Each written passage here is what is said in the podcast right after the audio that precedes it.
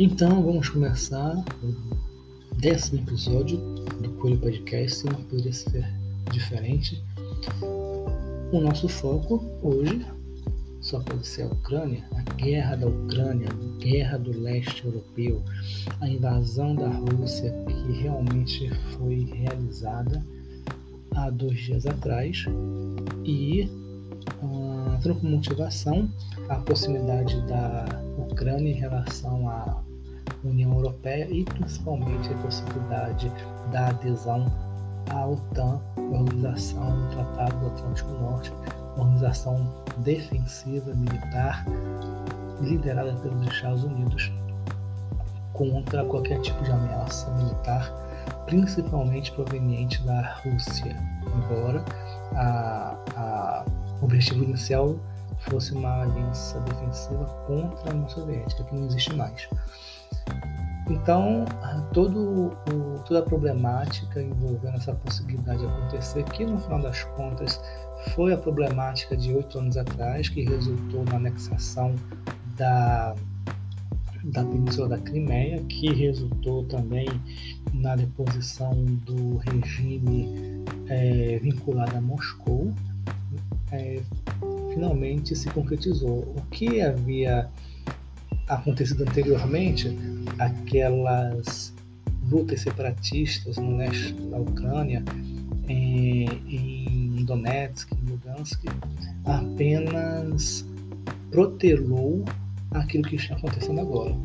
Essas regiões que se veem com um vínculo cultural muito forte com a Rússia se recusaram a aceitar a deposição do presidente pró-Rússia na época e é, se mantiveram fiéis ao governo em Moscou.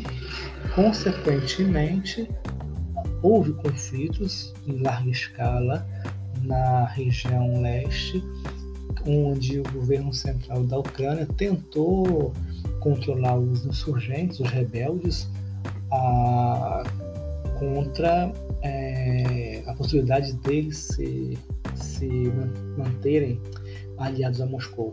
Esse tempo que se passou, o governo ucraniano não conseguiu debelar a, a rebeldia dos, dos, insurgentes naquela região, uma, região pequena, pouco maior do que o estado do Rio de Janeiro, é, e consequentemente essa, essa situação não resolvida passou a, tornar uma situação de urgência.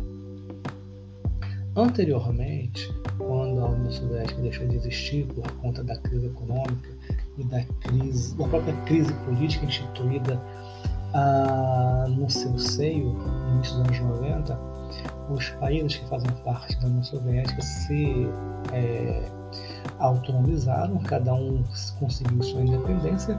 Alguns países se mantiveram muito próximos ao governo central em Moscou, como Cazaquistão, Bielorrússia e outros países, a própria Ucrânia e outros países recém é, independentes é, passaram a se distanciar de Moscou, como o caso das é, repúblicas bálticas, a Estônia, a Lituânia, a Letônia, é, resultando isso de uma aproximação em relação aos países da Europa Ocidental. Essa aproximação principalmente se deu por razões econômicas.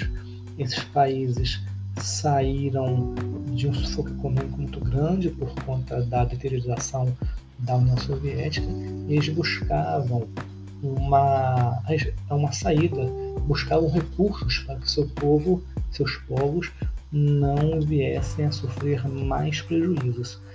A União Europeia acenou com a possibilidade de planos econômicos que facilitassem a integração ao resto do continente e, posteriormente, os norte-americanos acabaram por achar uma boa ideia lançar uma, uma, um avanço em, em direção à Rússia, que estava enfraquecida depois da desintegração da União Soviética.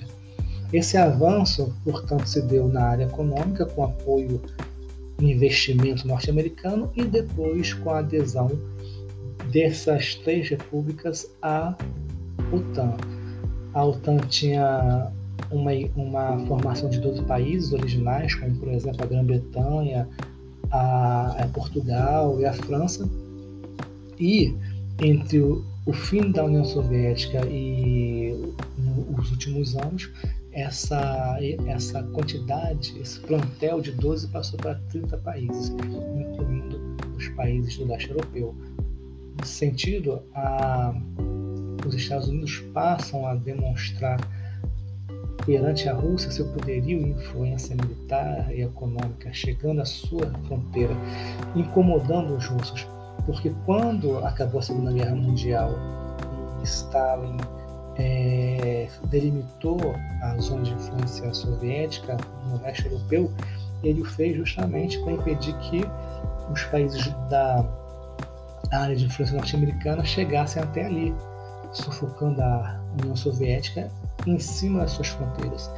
Logo depois foi criado o Pacto de Varsóvia, que permitiu que os, esses países sob influência soviética, sob influência russa, pudessem se armar, ah, inclusive com ogivas nucleares, como foi o caso de, da Ucrânia. Agora, com, a, com o fim da União Soviética, em 1994, é protocolado o Acordo de Budapeste, que determina que, em troca da autonomia e liberdade da Ucrânia, país independente, a Ucrânia iria repassar todo o seu arsenal de guerra nuclear para a Rússia. A Ucrânia, portanto, é o terceiro país com maior quantidade de armamentos nucleares naquela ocasião. Uma vez isso acontecendo, a Rússia estaria acenando com a possibilidade de nenhum problema entre os dois países poder ser resolvido é, no âmbito militar. E de quebra, os dois países acordaram que o porto, o histórico porto de Sebastopol, na península da Crimeia, estaria sob guarda russa durante 30 anos. Uh, de 1994 mais 30, então isso significaria dizer 2024, seria quando o acordo se, se encerraria, sendo que Sebastopol é um porto fundamental para a saída da frota de guerra do Mar Negro. Aí, então, os russos têm uma via que vai dar diretamente na, no Mar Mediterrâneo e em cima ali do Canal de Suez, podendo, portanto, controlar uma vasta extensão marítima e, consequentemente, é, dificultando o trânsito é, de navios é, inimigos. Com isso, tudo parecia que ia bem, até que é, logo depois, é, dez anos depois, ah, de várias crises econômicas, de várias é, de vários momentos de instabilidade governamental, a Ucrânia é, tem a oportunidade de aderir, de se aproximar mais ainda dos países do Oeste, como a Alemanha, a França a Grã-Bretanha, conseguir vultosos é, recursos financeiros e a partir daí ter uma estabilidade econômica melhor. Rússia não permite isso, o povo responde com a deposição do governo pró-Moscou, coloca-se um governo mais independentista a Rússia não gosta, mas também não é, faz grandes questões de intervir, invadir o país. Alguns meses depois, aquilo que poderia parecer óbvio, óbvio acontece com a ocupação da Península da Crimeia, onde está o porto de Sebastopol, pelas tropas russas. E isso gera uma tensão que, como a gente foi, falou logo no início do nosso episódio, gera uma tensão que vai chegar até o momento atual. A, a Ucrânia tentando entrar no, na OTAN, os Estados Unidos querendo muito isso, e a Rússia não querendo isso, porque significa dizer um acesso maior ainda à sua fronteira. Consequentemente, o que vai ocorrer é a desculpa de se fazer testes e adestramentos militares na fronteira ucraniana, é, imposição de tropas, inclusive, por dentro da Bielorrússia, que é um país mais próximo da Rússia, histórico e culturalmente, assim como a própria Ucrânia. E isso nos leva a esse momento atual de é, uma tensão política que vira uma invasão, uma invasão devastadora. Embora o exército ucraniano consiga é, é, fazer uma tentativa de resistência, o, as tropas russas invadem por praticamente todas as, as vias fronteiriças, inclusive passando por, por dentro da Bielorrússia. E ataques aéreos e tropas avançando, contingente de mais de 100 mil soldados, fazem então, portanto, com que a derrocada da Ucrânia esteja chegando bem próximo. As tropas ucranianas batidas recuaram até a defesa da capital. Mais cedo, as tropas de elite russas conseguiram capturar a base aérea de é, Rostomel, 7 quilômetros de Kiev, destruíram a, a pista de pouso, algumas aeronaves, depois os ucranianos retomaram a base, mas aí agora sem a possibilidade de utilizar a pista, como aconteceu em todas as outras bases aéreas ucranianas, previamente bombardeadas e tendo suas pistas esburacadas para impedir que os aviões pudessem levantar voo e resistir à empreitada russa. Ah, embora alguns aviões tenham sido abatidos, outros, outros tantos blindados, cerca de 60 blindados russos foram destruídos, mas isso não foi suficiente para deter um ataque impetuoso extremamente direto. A frota de guerra do Mar Negro é, saindo de Sebastopol também lançou ataques de mísseis a partir do sul e mantém a orla sul é, sob vigilância. Fora isso, Bielorrússia, país fronteiriço à Ucrânia e à Rússia, mantém-se favoravelmente alerta e ao lado da Rússia e a pequena faixa da Transnistria que é, se autonomizou também da Moldávia alguns anos atrás por conta da maior, maior parte da população ser de origem russa guarda 1.500 soldados russos é, que podem inclusive serem é, usados por uma pequena invasão proveniente do lado oeste. Então é outro país ou estado que se coloca é, favorável à Rússia. Ah, fora fora essa, esse imbróglio militar, há também a questão da geopolítica. Então, a Rússia é aparentemente isolada, com a, o apoio mais tímido da China, da Índia, do, dos Emirados Árabes Unidos, é, acaba também por ventar uma moção de repúdio nas Nações Unidas, até mesmo porque a, a, a Rússia, é, como presidente da sessão no Conselho de Segurança da ONU, tem poder de veto, então ela simplesmente vetou aquilo que seria contra ela mas também foi voto vencido porque os outros países repudiaram ou simplesmente se abstiveram, como a China e a Índia.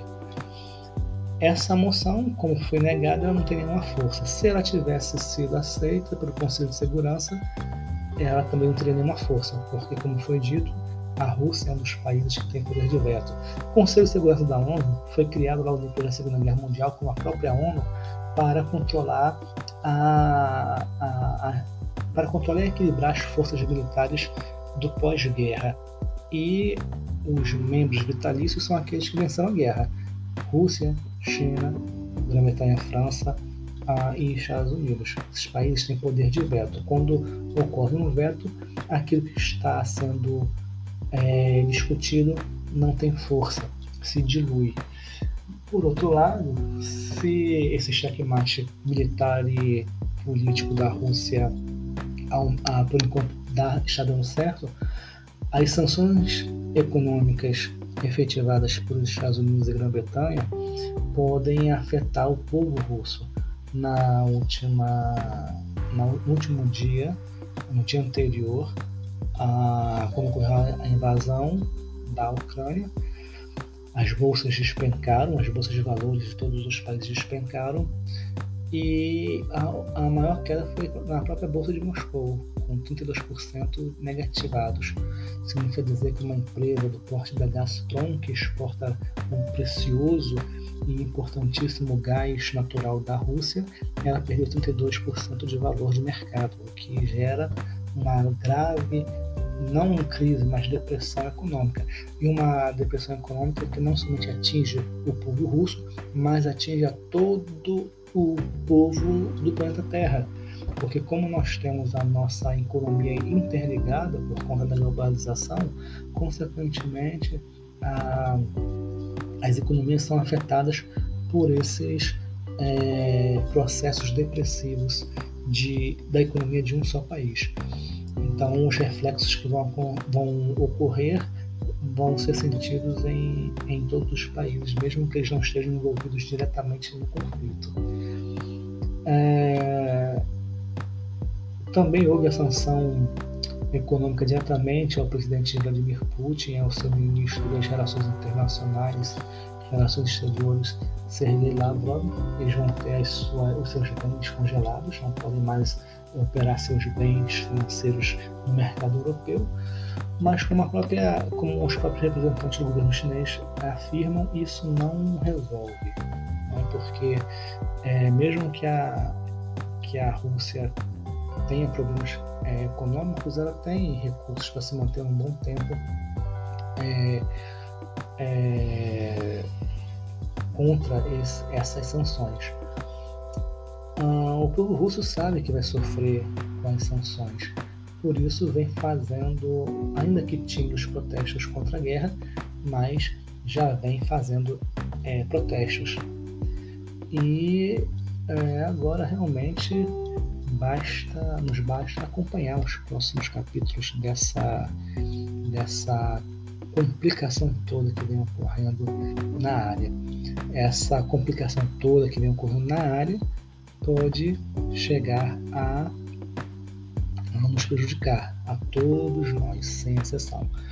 A Rússia provavelmente pode ser banida do sistema SWIFT, que é o sistema de transferências financeiras entre países, um sistema que opera via computador no ambiente da internet com alta segurança, alta qualidade de segurança, e é, isso pode gerar uma gigantesca lacuna na, no sistema econômico mundial.